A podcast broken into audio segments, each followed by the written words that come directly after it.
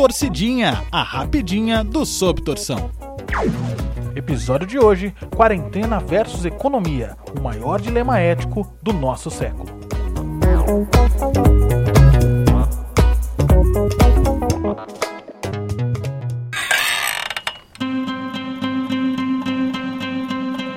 Estamos diante de uma das maiores crises sociais dos últimos tempos, e com ela vêm os maiores desafios a serem enfrentados desafio sanitário, político, científico, mas nenhum deles é tão complexo como o desafio econômico. Isso porque ele é conflitante com todos os outros. O exemplo mais claro que estamos debatendo agora é manter ou não manter o isolamento. Uns defendem a continuação da quarentena horizontal, ou seja, isolamento social de todos para diminuir o contágio do Covid-19 entre as pessoas e evitar um colapso no sistema de saúde, além das milhares de mortes previstas e vistas em casos na Itália, Espanha e Estados Unidos. Outros, por sua vez, acham que esse modelo de reclusão causará um caos econômico muito pior, pois deixar grande parte do comércio e indústria fechados impede o dinheiro de circular, causando demissões e falências. Eis um típico dilema ético. E já que é um dilema ético, usemos a ética para tentar, e eu disse tentar resolvê-lo. Primeiro que precisamos entender que ética não é uma lista de coisas a se fazer ou a não se fazer. Essa coisa de receita para a vida ou manual de instrução da existência é absurda e extremamente ineficaz. Prometo que um dia eu faço um episódio só para explicar isso. Por sua vez, a palavra ética já sofreu inúmeras modificações em seu significado. Desde os gregos, passando pelos medievais, chegando aos modernos e estacionando nos contemporâneos, a ética foi vista e usada de várias formas diferentes. O jeito que entendemos ética hoje não tem nada a ver, por exemplo, como Aristóteles entendia.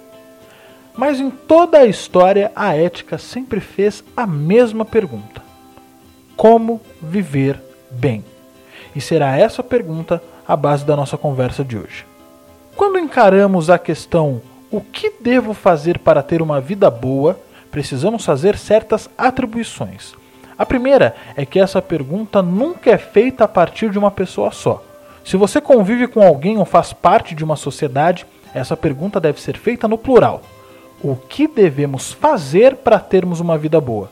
E isso já muda tudo, pois para pensar na resposta, todos os envolvidos devem participar do debate. E se todos participam, a pergunta ganha mais um upgrade, pois a vida boa passa a ser a boa convivência. Logo, ela ficaria assim: o que devemos fazer para conviver bem?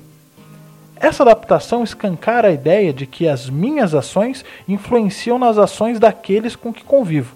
Logo, o convívio é a chave para responder essa questão.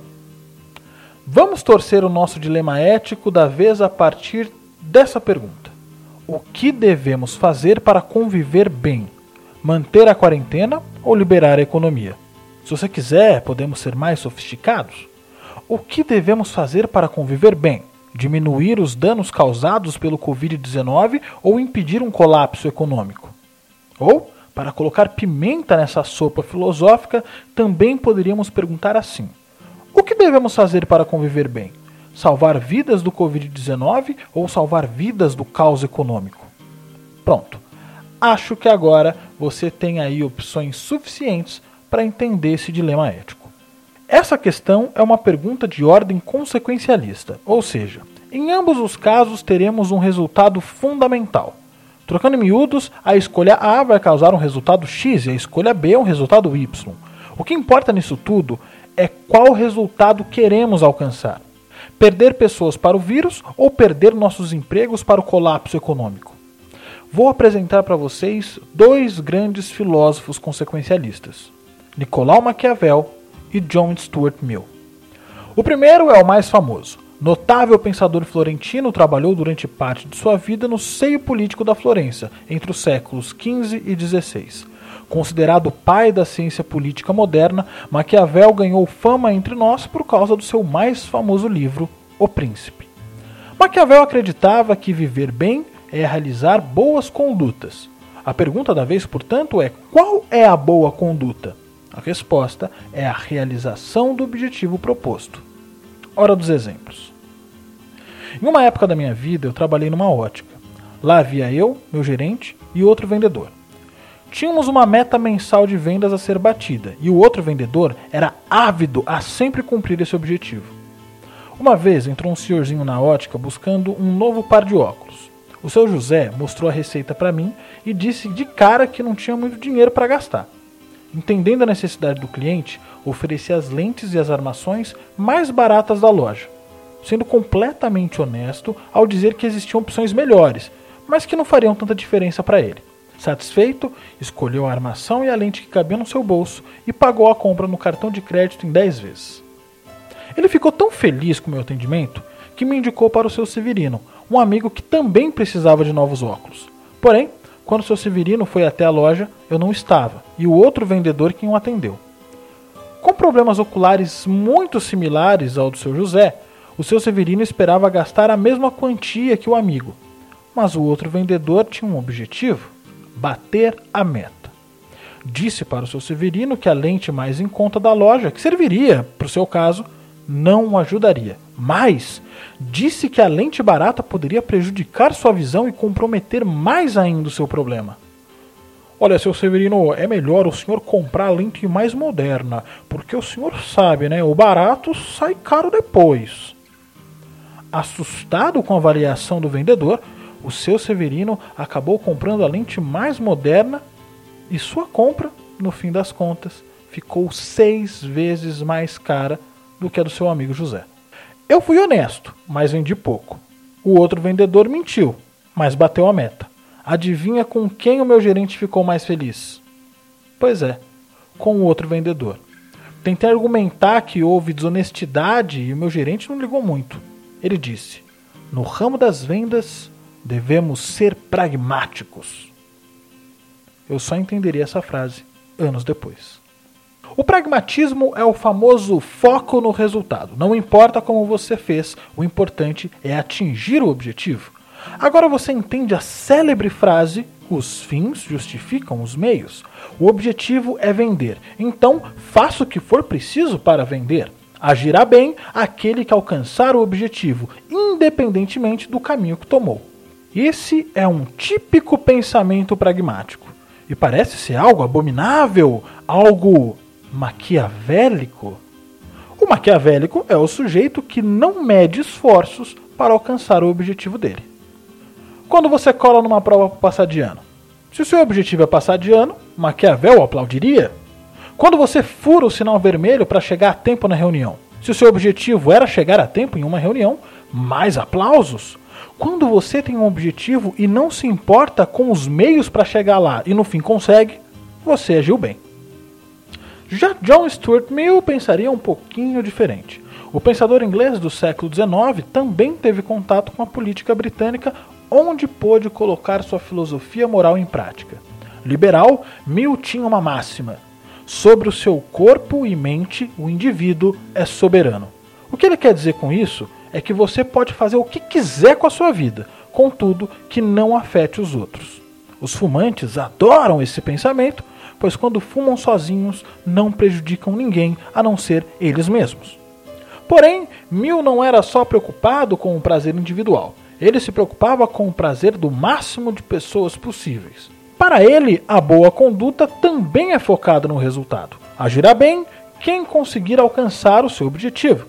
A diferença é que o objetivo sempre deve ser proporcionar prazer ao máximo de pessoas possíveis. A primeira lembrança que tenho de pescaria com meu pai foi um pouco traumática. Fomos até um pesqueiro, um dia o mar não, quer dizer, o lago artificial não estava para peixe. Sem nenhuma fisgada no anzol, estávamos quase desistindo, até que veio na minha varinha o sinal tão aguardado. A boia desapareceu e a varinha envergou. Entusiasmado, meu pai me incentivava a puxar e eu, no auge dos meus oito anos, tentava trazer o peixe para fora d'água. Após um pequeno esforço e ajuda do meu pai, vi uma bela tilápia fisgada na minha linha. Assim que tiramos do anzol, segurei ela pela cauda e posei para uma fotografia. Feliz com a minha caça, olhei para meu pai e perguntei se poderia devolvê-la para o lago. Meu pai sorriu e disse que aquilo seria o nosso jantar. Eu fiquei muito triste porque eu não queria que o peixe morresse. Mas meu pai me explicou que às vezes algumas coisas ruins precisam acontecer para que coisas boas aconteçam depois. No caso do peixe, ele morreria para servir de alimento para três pessoas. A morte do peixe, portanto, passou a ter uma utilidade maior. O utilitarismo é assim, essencialmente matemático. O objetivo era conseguir o jantar para três pessoas. Um peixe teve que morrer. Três pessoas felizes justificam um peixe infeliz. Logo, matar a tilápia para alimentar minha família foi uma conduta boa. Pense na medicina. Quantos ratinhos são testados em laboratórios para que a humanidade possa desfrutar de um remédio que salvará milhões? Segundo pesquisas, cerca de 322 milhões de pessoas no mundo inteiro usam antidepressivos, remédio que ajuda no tratamento da depressão. Ratinhos foram submetidos a quase afogamentos e levados ao estresse absoluto para se obter a base hormonal para a criação do antidepressivo. Valeu a pena maltratar os camundongos? Para Stuart Mill, valeu. Muito bem, agora temos o mínimo de referencial para pensar no nosso dilema principal manter a quarentena e minimizar as mortes pelo Covid-19 ou encerrar a quarentena e não colapsar a economia do país. Primeiro, vamos pensar no objetivo, e todos concordam que o resultado esperado é causar o mínimo de mortes possível. Manter a quarentena significa desacelerar e interromper a transmissão do vírus. Por outro lado, isso fará com que a economia fique estagnada, empresas fechem, pessoas percam empregos e, sem dinheiro, também sucumbam. A chave do castelo para uma filosofia consequencialista é calcular os danos. No pragmatismo, a boa conduta será aquela que causar menos danos para você. Já no utilitarismo, a boa conduta será aquela que causar menos danos para o maior número de pessoas. Os grandes empresários que estão saindo às ruas fazendo as suas carreatas em protesto à quarentena possuem um discurso extremamente utilitarista, pois para eles há outras coisas mais importantes que a vida, como por exemplo o lucro. Eles nivelam todas as vidas como tendo o mesmo valor e fazem um cálculo simples. É preferível morrer 5 a 7 mil pessoas agora do que 20 milhões de pessoas não terem dinheiro para comer depois. A lógica utilitarista é clara nesse ponto e favorece esse discurso. Mas a preocupação com a vida alheia é uma camuflagem para a preocupação com a própria fortuna. O discurso utilitarista desses mega empresários, na verdade, é muito mais maquiavélico do que pensamos. O objetivo deles é que a economia não entre em colapso, porque se isso acontecer, eles também perdem muito. O problema do consequencialismo é que ele transforma vidas humanas em números. Milão pensou como os mega empresários brasileiros e fez uma campanha para reabrir comércios e locais públicos. Uma campanha muito similar à que o governo brasileiro quer implementar aqui, até o slogan é parecido. Na Itália era Milão não para. E aqui no Brasil é O Brasil não pode parar. Bom, um mês após a decisão, Milão amargou 5,4 mil mortes pelo novo coronavírus. Pragmáticos e utilitaristas enxergam números. Mas e quando um desses números é um parente ou um amigo nosso? 5,4 mil mortes significam, na verdade, 5,4 mil histórias que deixaram de existir. 5,4 mil pessoas que tinham famílias, relacionamentos, sonhos, medos e desejos. E o problema todo, penso eu, está exatamente aqui. Tentar resolver essa questão utilizando o consequencialismo é, sem sombra de dúvidas, mais prática. Eu digo isso porque, como podemos dizer que uma vida vale mais do que outra? Tendemos a pensar que a vida dos próximos a nós vale muito mais do que a vida de quem está distante. Você se espanta com 5,4 mil mortes, mas você sente muito mais se uma das mortes acontecesse perto de você. Portanto, nivelar a vida passa a ser um caminho mais lógico, porém para quem entende que a vida não é moeda de troca, nem mesmo para salvar outras, a lógica consequencialista é um caminho intragável. Qual é a boa conduta que devemos tomar então? Olha, eu não gosto de dar conclusões, mas dessa vez eu vou me aventurar. Vi uma postagem no Twitter que me inspirou. Dá para salvar a economia, manter a quarentena e tudo isso com um pensamento completamente consequencialista. Veja, já que os mega empresários e banqueiros, e eu estou falando aqui de gente bilionária, estão tão preocupados com a vida das pessoas que ficarão sem emprego e sem dinheiro, sugiro que cada um deles sacrifique a própria fortuna para continuar pagando seus funcionários e ajudando pequenos empresários e autônomos a manterem seus negócios. Enquanto isso, o dinheiro do fundo partidário, que também já está na casa dos bilhões de reais, iria direto para a criação de leitos para atendimento hospitalar aos infectados por Covid-19. Assim, não teremos nem 5 ou 7 mil mortes e nem os 20 milhões de desempregados. Haveria sacrifício, mas seria o sacrifício de uns 50 bilionários em nome de 200 milhões de brasileiros. Lógico bastante para você?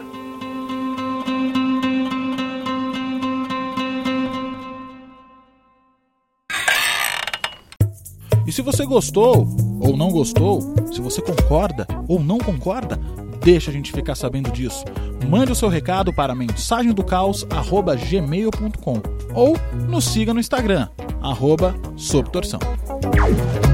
Torcidinha, a rapidinha do Sob Torção.